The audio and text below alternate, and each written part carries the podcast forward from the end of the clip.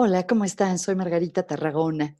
El tip de hoy tiene que ver con la distracción y cómo el distraernos puede ayudarnos en estas épocas de incertidumbre, de ansiedad, de preocupación. Fíjense que hace años tuve la oportunidad de ir con mi hija, quien sufría de un problema de dolor crónico, a la clínica Mayo para el tratamiento del dolor crónico. Y la directora, la doctora Bárbara Bruce, un día dijo, la distracción tiene mala reputación en psicología, pero no se la merece.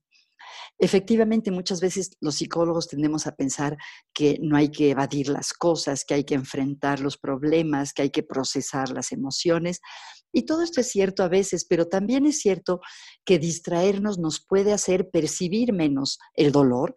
Y en este caso, cuando estamos tan rodeados de ansiedad, de incertidumbre, el distraernos es como tomar una mini vacación. No quiere decir evitar la realidad, no quiere decir negar lo serio del problema de la epidemia, mucho menos quiere decir no hacerle caso a las indicaciones del distanciamiento físico, pero sí darnos chance de ver una película ligera y chistosa, de hacer alguno de nuestros pasatiempos favoritos, de tener una conversación que no sea sobre la epidemia y sus consecuencias.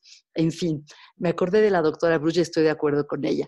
La distracción se merece una mejor reputación como una herramienta para enfrentar las dificultades.